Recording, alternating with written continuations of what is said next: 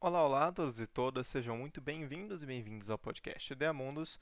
Nesse episódio, o quinto da série do Panóptico, o Vitor Hugo vai expor alguns precedentes né, da criação do Panóptico relacionados ao irmão do Benta. Enfim, vou deixar vocês com o áudio. Primeiro, a estrutura que a gente já contou, né? A, só uma revisão rápida aqui, talvez para os ouvintes ou para aqueles que não estavam prestando atenção. Uma é uma estrutura circular a tradicional, porque o Benta no final da vida ele vai reconhecer a possibilidade de outros outros formatos, porque por algumas críticas que fizeram ao sistema circular, depois a gente vai tratar delas no, no contexto da aplicação. Mas a, o, o sistema é circular, uma arquitetura circular tradicional, com uma torre ao centro, em que se tem um inspetor. Esse inspetor vigia todos os. Uh, é um, como o sistema radial vigia todas as celas ou salas que estiverem ao seu redor no círculo, dessa forma garantindo uh, a inspeção geral. Uh, e geralmente, dependendo da aplicação do, do panóptico, o objetivo é que o inspetor não seja visto pelo inspecionado. Uh, numa prisão, por exemplo, é de bom tom que esses prisioneiros não vejam o inspetor. Agora, numa indústria aplicação do panóptico numa indústria ou então numa escola não faz sentido. Então, a, o, o, a, essa é a estrutura básica. Lógico que a gente tratou sobre essas coisas aqui, o cara, as diferentes aplicações do panóptico, que a gente vai retomar aqui rapidamente, é, e as diferentes formatos do panóptico, né, as, aquelas hum. coisas da, das cores e tudo mais, mas que ah, esse é o básico que a gente deve compreender. Fala. Talvez uma prova fizesse sentido. Então, a, essa é a estrutura básica que a gente deve compreender para entender o princípio do panóptico.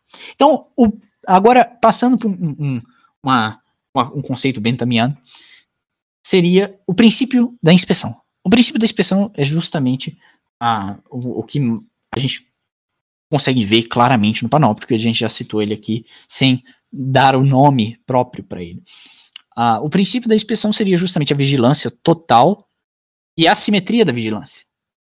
Então, é, o princípio da inspeção visa, é, toda, todo o panóptico visa ao princípio da inspeção completo.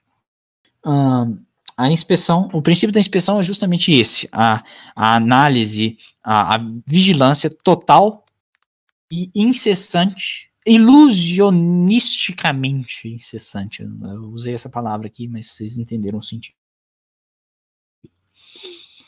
Então, esse, é o, esse é o princípio principal ao qual o Bentham vai embasar uh, por demais a produção do panóptico.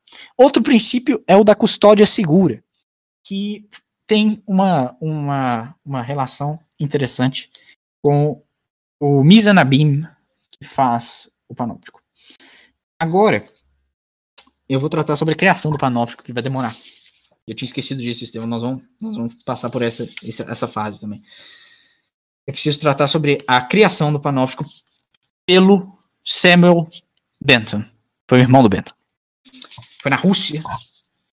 Ah, no mesmo período. Russos sempre fazendo as coisas certas. Não foi, ele não, não foi a, os russos que fizeram, na verdade. Foi o irmão do Bentham, inglês. Ah, não, mas, ele, ele foi uma lógica russa. pelas autoridades russas. Veja bem, eu vou contar a história agora. Ah, eu, eu, pretendo ser breve. Eu li um, um, um, livro gigantesco sobre isso, sobre o, o, a teatralidade da Catarina Grande, ah, que era muito aplicado ao panóptico, é muito bem aplicado ao panóptico, na verdade, e se baseia muito mais, uh, se baseia muito nesse contexto, que o Samuel, o Samuel, um, Samuel Benson, ele está trabalhando na Rússia sob a proteção do príncipe de Potemkin. Então, talvez alguém conheça ele aí, uh, ele, ele foi bastante influente no governo da Catarina Grande. É o mesmo Potemkin do encoraçado. Eu imagino que seja, eu imagino que seja uma homenagem a ele, sim. Ah, mas é, o, o, príncipe de Potemkin foi muito influente no governo da Catarina Grande e foi um prote o protetor do Samuel Benta. Uh, ele teve, veja bem, primeiro eu tenho, eu tenho que falar um pouquinho da cultura russa nesse período, que a gente já conhece em maior parte, mas eu, talvez o, o ouvinte seja uh, alheio a, esse, essa questão, porque justamente é um, uma coisa bem específica, né? Uh, a, por exemplo, vou dar um exemplo aqui para depois definir. A, a Rússia ela sempre foi estrangeira, né, entre aspas, a ela própria. Ah, pelo menos o governo russo nesse período, a partir do Pedro Grande, ele sempre foi uma importação geral de costumes estrangeiros, principalmente ocidentais. Você vê, a, é, quase que eles não se comunicavam em russo dentro da, da corte, né? A exemplo do, do nossa do, do, do, caso lá do Nicolau II da, na Revolução Russa, que ah, quando os, o, o quando os, o povo via o rei e tudo mais, ele estava toda hora falando em francês e não. É, nem usa latim, né? Os caras falam francês.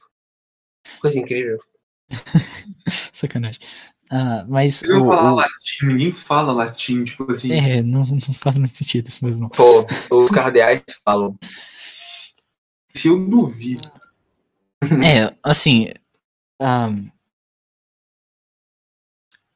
Lá não, né? Na Rússia eles usam grego mas tudo bem. Uh, e não são cardeais, né? É verdade, é verdade. Os cantos são gregos. É tipo, o grego para eles é o, religiosamente, né, para a igreja católica. É o que o Exato. latim é para a igreja católica. Inclusive tem, tem semelhança com a ortodoxia da igreja também, uh, o panóptico, que tem está aplicado a esse contexto, que se vocês quiserem a gente pode falar brevemente. Olha só, vai juntar com o Império Romano daqui a pouco. Quase. Mas é, eu pesquisei demais, eu acho que eu devia ter pesquisado de menos. Mas é, o, o panóptico ele tem a sua origem na Rússia. A gente pode pensar no contexto russo da época, a, essa teatralidade que existia da importação de culturas ocidentais. O, o, Samuel, o Simon Werrett, que foi o livro que eu li sobre isso, é, ele, ele trata dessa teatralidade Uh, primeiramente, ele dá um ar meio confuso, tipo, de que a teatralidade seria adoção de, de costumes, uh, de, seria adoção de, um, de práticas teatrais artísticas, mas não, ele trata como sendo um costume mesmo, depois eu compreendi isso com maior percussência. E esse costume vai ter reflexos bastante interessantes uh, no contexto. A gente pode perceber, a, a, Catarina Grande, por exemplo, ela é uma, uma déspota esclarecida, né, como a gente estuda. A, a déspota esclarecida, como consequência, ela tem o desejo de ver o seu império uh, com aplicando esses conceitos esclarecidos, né? Então, o, o Potemkin, para impressioná-la, é, como sempre foi, né, para impressionar a Catarina, ele, ele cria uma, uma, uma, um Éden, vamos dizer assim, uh, próximo à Turquia, ali nas regiões dominadas. Depois vai, vai ocasionar guerra, essas, essas coisas vão ser relativamente destruídas. Foi, tem, tem próximo à Turquia. Não. Na, nessa época aí, nessa época a Rússia entrava em guerra com, com o Império Otomano cada, todo dia. Pois é. Uh, e exato. Cada, e, cada semana o pessoal ah, tá em guerra.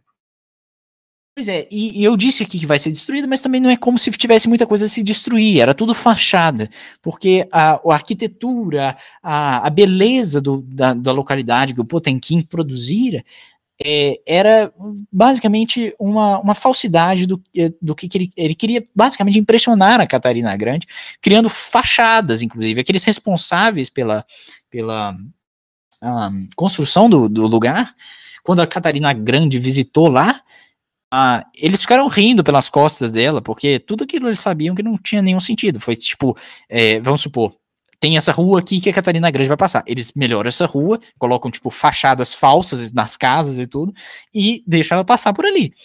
Então, para demonstrar essa, essa racionalização, essa pseudo-racionalização. O objetivo dele era basicamente uh, poderio político, né? Ele queria ficar mais próximo da Catarina Grande e sobrepujar as famílias uh, russas que estavam em conflito nesse período, que agora não me, me falha a memória. Se vocês souberem, vocês podem falar. Uh, mas eu teria que consultar aqui, eu tô com preguiça, não faz muito sentido, não tem muito a ver com o que nós vamos tratar. A questão do panóptico ah, em várias medidas, apesar da gente ter um, um, certo abandono nesse período dos preceitos ortodoxos, não um abandono total, mas tipo uma, um, uma certa distância é, compreensível do período, né? O, o, iluminismo ele, ele vai ser bastante distinto na aplicação na Rússia. Mas esse, eles têm até um certo, têm até um certo, uh, um, um, tem um certo distanciamento da cultura ortodoxa, uh, mas que vai ter uma, a cultura, a, a igreja ortodoxa vai ter sua semelhança, uh, inclusive arquitetônica com o panóptico, porque se você for pensar, tudo a, na igreja ortodoxa é projetado para causar a sensação de vigilância. Tudo. as estátuas. Tudo é circular também. É, tudo é circular. Peraí, a igreja é circular. É, é, você pega as basílicas ortodoxas são circulares, a Rádio Sofia é circular, é a igreja ortodoxa mais importante. É, você pensa na igreja grega, é a igreja dos domos e dos, dos das, das catedrais circulares, né? Eles adoram domos, esse tipo de coisa, bem parecido com o panóptico mesmo.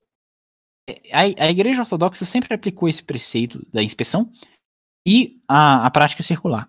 Desde o século, se eu não me engano, século IX, que é o projeto da igreja ortodoxa, acho que eu me lembro. Hum, ela, e esse projeto foi se repetindo ao longo do tempo. E se tiver exceções, são raríssimas. Eu nunca ouvi falar de uma exceção a essa, essa regra. Uh, mas mesmo que tenha, não, não tira a ideia de que a igreja ortodoxa seja voltada à inspeção. Uh, se você entra numa igreja ortodoxa, sempre vai ter uma cortina, que agora me falha a memória do nome também, esses nomes não são importantes também. Uh, uma cortina que separa o sacerdote da, da sua pessoa. Olhar para cima, vai ter um Jesus te olhando.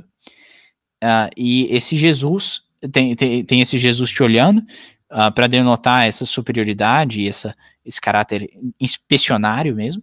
E tem um, sempre uma estátua, outra estátua de Jesus que contempla. Contempla natureza, vamos dizer assim. Contempla o geral, sabe? Ele olha para o seu reino. Denotando que ele está sempre olhando, independentemente do lugar. E essa é, e tem essa também a, questão do, do, mistério, né? Os mistérios ortodoxos são muito mais vi, é, visíveis, entre aspas, né? São os mistérios são visíveis, não a, a ideia dos mistérios.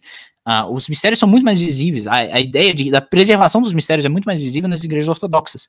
Por exemplo, comunhão na, o catolicismo, a igreja ocidental, tem a perspectiva de, de, de que aquilo é a, de que a transformação, existe uma transformação, e isso é explicado, inclusive, chamada transubstanciação da, da hóstia no, no corpo de Deus, né, no corpo de Jesus. E essa, essa ideia é, vamos dizer, ela não é nem mencionada na igreja ortodoxa, ainda que eles tenham ainda o, a, a preservação do costume da comunhão.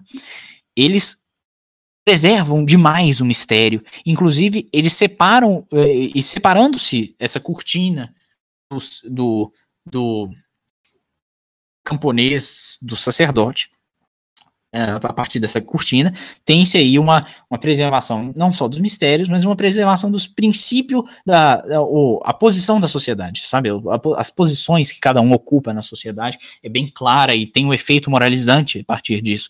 Você ah, a partir do momento que você vai para igreja ortodoxa todo, todo, todo, todo, todo dia sagrado, toda semana você vai para uma igreja ortodoxa e fica lá olhando para o teto, para Jesus te olhando, uh, com aquela sensação de que você está sendo vigiado o tempo todo, você reza sozinho, olhando que uh, todo o ar ali, o ambiente, separado dos sacerdotes por uma cortina, você mal vê os sacerdotes, você mal escuta os sacerdotes, você literalmente percebe a sua posição. Você tem um efeito moralizante ali também. Então, a igreja russa é basicamente um panopticismo, sabe? Uh, pervertido, né? Ainda que é porque o panóptico veio depois do, do da Igreja Ortodoxa. Mas bom, essa, e essa influência tem bastante presença. Mas voltando à questão da racionalidade do período da Catarina Grande, a, a gente tem ali a fazenda do Samuel Benton, que ah, o Potemkin pediu para que ele desenvolvesse. E essa fazenda visava a produção industrial. Ela, é, e produção a, a, da agricultura e da, da indústria. E nessa fazenda, o, o Samuel Benton empregou mão de obra russa, mas a mão de obra especializada era sempre inglesa, porque a gente sabe a Rússia sempre foi agrônoma, é muito difícil encontrar alguma mão de obra especializada na Rússia nesse período. Então, ah, quando a mão de obra inglesa chegava, mão de obra inglesa especializada chegava, o objetivo deles era, era ser literalmente os capatazes e os vigias dos russos. E geralmente tinha-se problemas com os ingleses. Você sempre tinha um inglês que chegava bêbado no trabalho. Você tinha sempre um inglês que fazia merda no próprio trabalho. E daí surge o princípio da inspeção com Samuel Benta. Samuel Benta, ele vai elaborar é, o panóptico, não só como sendo um meio de controle aos guardas, não, veja bem, o panóptico não surgiu como sendo meio de controle de prisioneiros, ou menos meio de controle de, eh, de, de sujeitos, a, né, a, tudo mais, mas surgiu como meio de inspeção aos guardas. E daí, voltando tudo, para o Mizanabim, o efeito Drost da guarda dos guardas no panóptico. O efeito Drost e o Mizanabim é o seguinte, é a mesma coisa, são sinônimos, mas o efeito Drost é uma caixinha de não sei se é cigarro ou é bombom agora, me falha a memória. Mas que na caixinha tinha uma, uma arte, assim, que tinha uma mulher segurando a mesma caixinha. E nessa caixinha tinha uma arte de uma mulher segurando a mesma caixinha. Entendeu? Ah, é, é um. É, é o Mizanabim, é a mesma coisa. E na arte isso tem pra caralho. Ah, e eu acho que tem até. É, ah, agora me fala a memória quem pintou aquele quadro que ele pinta assim mesmo, pintando um quadro. Acho que foi Velázquez, Estela. É, tem vários, né? O Velázquez, o Dali também tem um. Mas é, o, Vel o Velázquez é, é Minas, o, né? o mais famoso, eu acho. É, é eu acho que é exato, é exato. Um espelho, é isso que você tá querendo dizer? Oi? É o que tem ele num espelho? Eu lembro que o Estevão já mostrou pra gente. Não, o, nesse, nesse ah, caso, é, o quadro, é, eu acho que você consegue ver o espelho lá atrás, né? Espelho com o rei e a rainha. É, mas o, o quadro não, você não consegue ver. Mas é, é, é, essa ideia, sabe? Você pintar um quadro que você tá pintando um quadro que você tá pintando um quadro. Entendeu? É a mesma coisa aqui. É, os guardas vigiando guardas. Que vigiam prisioneiros, no caso. Mas se você continuasse o guarda vigiando guarda, vigiando guarda. Entendeu? Ah, e isso. Ah, a, é, a frase latina. É, ipsos custódios dos guardas, né? Retirado do trabalho. É, e tá certo? Errei? Alô, oi, oi, não, se falou certo. Quis custodiet ipsos custodes. Exato. Tá é a guarda dos guardas. Uh, e, e, surge como esse princípio. Então, o objetivo do Samuel Benta era guardar os guardas e construir uma, uma prisão, uma, uma indústria racional uh, ah, para impressionar a Caçarina Grande pelo Potemkin. E uh, então existe nessa, nessa lógica a retirada dos trabalhos exaustivos dos guardas em geral, porque primeiro que existe a, a inspeção central e porque a, a, existe também a inspeção geral dos guardas, não só a inspeção geral dos prisioneiros. E existe também um princípio que o Bentham aí definindo agora o princípio da custódia segura, que seria justamente essa questão humanizante do processo prisional. O, agora os guardas não poderão fazer maus tratos com os prisioneiros gratuitamente e tudo mais. Então, é, é esse. É, eu gostei que a gente foi conseguiu ser relativamente rápido com a história da Rússia lá, da criação do panóptico tudo. E o Bentham, ele vai alterar, só mais um comentário aqui, ele vai alterar algumas coisas do panóptico do Samuel Bentham, mas o princípio continua o mesmo, o princípio da vigilância central e tal. E agora a lucratividade que vai ser distinta. Oh, e Bom, a vantagem. Uma coisa que eu parei pra pensar só agora hum. é que, tipo, eu olhei, é, tava pensando qual que seria, como é que se escrevia panóptico, e é tipo pan óptico, pan óptico. É verdade. é, faz sentido. Uau! Uau! Vamos lá. As vantagens do panóptico, eu vou só enumerar elas é, e talvez eu entre em algumas coisas, mas uh, eu acho difícil porque são basicamente né, é uma enumeração simples a, a onipresença do inspetor, que mesmo quando ele não está lá, ele estará, compreende? A, a economia ao número de inspetores, uma vez que é muito mais fácil você vigiar com um, você só precisa de um cara no meio para vigiar. A, a guarda dos guardas, se precisar de guarda, se tiver uma prisão muito grande, a guarda dos guardas é, é uma dessas vantagens, que você consegue controlar os anseios e pecados de cada guarda. Ah, você tem a retirada dos trabalhos ex- exaustivos comuns dos inspetores da época. Você, porque na época ah, muitos magistrados e tudo faziam os papéis de inspetor- inspetores carcerários por vezes, e isso não tinha muito sentido, né? Imagina um juiz ah, que geralmente era de alta classe, né, e tudo, ficar vigiando preso numa prisão seria um pouco inviável e até um pouco ah, não, não, não condiz com o trabalho dele e seria até ex- muito exaustivo para o sujeito, justamente porque ele, ele acumularia dois trabalhos. Ah, e, ah, além disso, a controle, ao controle das visitas. Porque na prisão atual, melhor, melhor dizendo, a prisão ah, sem ser a panóptica, você tem que ou deslocar o preso das celas, ou então fazer uma visita, é, monitorar as visitas dentro das celas. Então, ou você vai de um a um, ou então se desloca os presos. Quer dizer, é difícil. Você pode ter rebelião numa hora dessa. Então, a, a custódia, a custódia segura ah, dentro do, do panóptico também se estende aos visitantes, que poderiam visitar a qualquer momento e você estaria sempre vigiando ali, ah, centralmente, a todos os prisioneiros. Tá. Essas são algumas desvantagens, tem outras, eu não vou tratar sobre tudo, porque ele sempre dá um puxadinho na, na obra do panóptico para falar de outra vantagem, de outra vantagem, de outra vantagem, e eu não, não tratei sobre todas porque não é impossível. Nossa, isso me Senão- lembra, isso me lembra dos livros sobre anarcapitalismo, sabe? Que o pessoal ficava tentando te convencer das ideias incríveis dele para solucionar os problemas da sociedade. É, mas a, a questão é que o Benta, ele, ele, o objetivo dele era convencer mesmo, né? Que o objetivo dele era aplicar, né? Se, se não Sim, sim. aplicasse, não teria sentido. Mas bom, Eu, eu, só- comentei que eu achei, achei engraçado esse paralelo. entendi. Ah, agora, a ideia do trabalho. Ah, o, o Benta, ele tinha essa visão do trabalho, né? Tanto que a gente tratou da lei do trabalho forçado e tudo. O objetivo da prisão era ser lucrativa. Ah, inclusive, ele se propunha, é uma coisa bem, bem estranha, ele se propunha a ser um inspetor das prisões para ganhar os lucros, né? Obviamente, se se propunha a ser inspetor das prisões, supostamente para demonstrar a eficácia. Mas é, ele, ele tinha plena, tinha plena convicção de que a prisão do panóptico seria lucrativa. Então, o objetivo dele era melhorar a lei do trabalho forçado, ah, fazendo com que, primeiro, algumas, algumas coisas que ele, ele acredita que seriam mais proveitosas.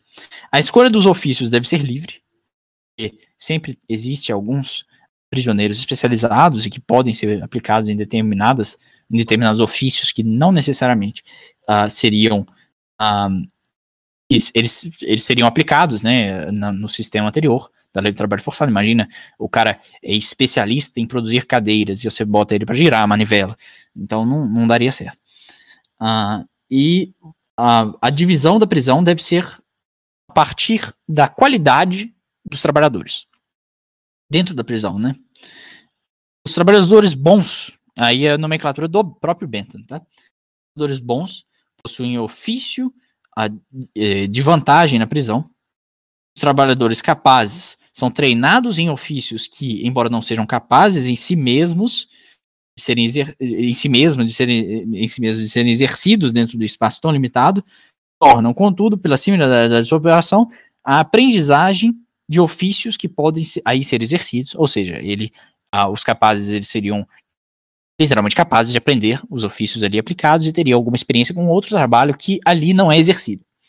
Os promissores, ah, de, fato, os treina de fato treinados em um ofício, mas em ramos que não cabem nos que acabei de, do que, ah, dos que ele, ele menciona, né? E ah, os inúteis, que são regularmente treinados para o roubo e, e outros, outros, outras questões que nunca foram treinados para nenhuma uma, uma ocupação. Esses são os trabalhadores do panóptico. Alguma pergunta? Acho que não, né? Não deve ter. Gustavo, você então, queria falar um negócio, né? Eu ia falar que é, não é só na igreja, né, que eles têm essa coisa da, do panopticismo. É, nas casas ortodoxas você sempre encontra um ídolo, que é uma figura, literalmente uma imagem de Jesus Cristo, ou de uns apóstolos, ou de Maria. E ela tá, é sempre uma imagem geralmente olhando pra frente, assim, e fica, tipo, na sua cozinha, sabe? Olhando você. Todas as casas, tipo, a dona mais pobre vai ter um, um ídolo, que é um, um, um, ícone, desculpa, um ícone, que é o nome. É o nome. Ele tá sempre te olhando, mesmo na sua vida privada, na sua casa, na sua igreja, entendeu? Então, isso é, isso é realmente algo muito generalizado na, na religião ortodoxa. É, é, e, e eu acredito que muito provavelmente é daí que o Samuel Benton ah, ainda que não. Eu, talvez eu seja demais falar que tem uma relação direta com uma coisa, né? Mas ah, com certeza o Samuel Benton estava consciente é, dessa semelhança. É claro que não é uma coisa direta, assim, a igreja ortodoxa é, é o, o cara é o profeta do. Não, não, eu digo. Ele, tava a, a, coincidência, assim, é curioso. É, eu, eu digo que é, eu, eu, eu, fico pensando se o Samuel Benton não se baseou nisso para pensar no panóptico, mas uh, eu acho que seria demais falar isso, e eu acredito que o mais seguro é. seria dizer que ele estava ciente dessa semelhança. Sim, sim, também acho. Bom, uh, agora então, continuando, já que não tem pergunta sobre a, a, ideia do trabalho, eu vou falar sobre a multiplicação dos ofícios, uh, e uh, que se volta à lucratividade, né? O, o, Bentham, ele via a necessidade da eliminação de alguns ofícios idiotas, que a lei do trabalho forçado pregava, e a multiplicação desses ofícios ao máximo possível, de forma a aumentar a lucratividade prisão. Uh, e, e, a partir de desse comentário que eu citei sobre a lei do trabalho, ele, ele ele faz um. Ele, fa, ele desenvolve a ideia de um efeito pigmalião mesmo, porque. Ah, é, que, que seria justamente o, o efeito um, Rosenthal, o outro nome, o nome científico, se eu não me engano, do, do efeito Pigmalion, eu não sei pronunciar, desculpa, mas é, é, dessa forma que se escreve, pelo menos. Não, só lembrei que eu pesquisei isso recentemente, né, aquele negócio de é, você tem uma ideia alta de si mesmo, isso faz com que você haja de uma maneira boa, aí logo se faz com que as pessoas tenham uma ideia alta de si mesmo, que reforça a sua própria ideia alta de si mesmo, e isso vira um ciclo infinito. Exato. A, a influência de, do conjunto sobre a pessoa, né? E é justamente por isso que ele coloca, o, inclusive, os, os trabalhadores trabalhando juntos em várias, em várias ocasiões, para um ver o outro trabalhando e, e se colocar ali também com vontade de trabalhar. Quase um, autofeedback, hein? Quase isso. Pegando uma, um termo aí, termo moderno. Termo moderno. Ah, aí a gente poderia colocar então a efetividade disso a partir do experimento, já para os cientificistas daqui, a partir do experimento do, uh, de Hawthorne, que foi uma, uma fábrica que aplicou uh, o efeito Pigmalion em, em, em densa medida. O experimento de Hawthorne ele visava, dentre outras coisas, uh, experimentar a luz, do, a, a, produtividade dos trabalhadores a partir de determinadas luzes e a, inspecionar os trabalhadores, eh, mostrar que os trabalhadores uh, trabalhavam mais sob a inspeção, sob a perspectiva de serem inspecionados, na verdade, não sob a inspeção. Não precisa de um inspetor propriamente dito, mas precisa que os funcionários pensem que estão sendo inspecionados. E, por fim, uh, o exemplo de que cada trabalhador dá para um, o outro, né? Uh, e que cada trabalhador dá um para o outro. Então, esse experimento verificou. A questão da luz eh, não importa aqui, nem me lembro qual foi o resultado do experimento em relação à luz, mas eh, não é aplicado aplicável ao contexto. Primeiro que os inspetores, uh, que é o caráter inspecional do experimento, foi um sucesso. Ah, quando os, os, trabalhadores pensavam que estavam sendo inspecionados, eles produziam muito mais. Segundo, que o exemplo dos trabalhadores uns com os outros ali também foi um sucesso. Ah, e eles produziam muito mais quando estavam trabalhando em grupo. Então, cada um influenciava o outro e, e isso tudo mais. E é, é, é, isso que o Bentham objetiva a partir do, da aplicação do trabalho nas prisões. Agora, uma outra coisa que, um, que talvez seja, seja interessante tratar aqui, sobre o estigma do prisioneiro. E aí fica parecendo que eu, que eu tô aqui objetivando fazer uma. passar repertórios para a redação do Enem. Não, não é nesse o objetivo. ah, mas acho que dá para usar assim. O, o experimento, o, o, o estigma do prisioneiro, ele está relacionado justamente à perspectiva da, da, das pessoas de que o, o sujeito criminoso reincidirá. Então, necessariamente, ah, tem-se aí um preconceito e tem-se também ah, uma, um, uma desconfiança quanto ao sistema carcerário, que necessita visar a, a, ao reestabelecimento da moral no indivíduo. Então, é, o objetivo do, do Benta é, necessariamente é reformular esse sistema prisional para que as pessoas vejam que ele é efetivo no efeito moralizante, mas também a, ajudar o, o, prisioneiro a ser reinserido. Então, esse, esse, trabalho, ele era remunerado também. O trabalho que os, os prisioneiros exerciam nas prisões, eles, eles recebiam algo ah, em troca, uma pequena remuneração, que e ah, ajudar, na hora que ele saísse da prisão, voltar à, à sociedade até encontrar um emprego novamente, tudo.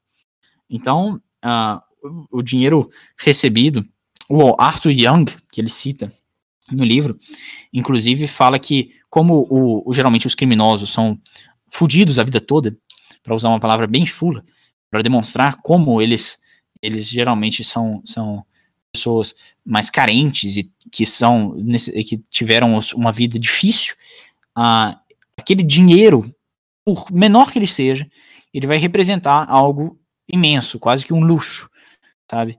e aquele dinheiro talvez incentive o sujeito a, a uma prática é, longe do, da criminalidade, uma vez que ele nunca teve essa experiência, muito provavelmente. Ainda que, obviamente, exista uh, os criminosos uh, na época, os criminosos ricos e etc. A maior parte dos criminosos do período, como a gente já falou aqui, eram pobres. Então, isso representaria uma fortuna, quase.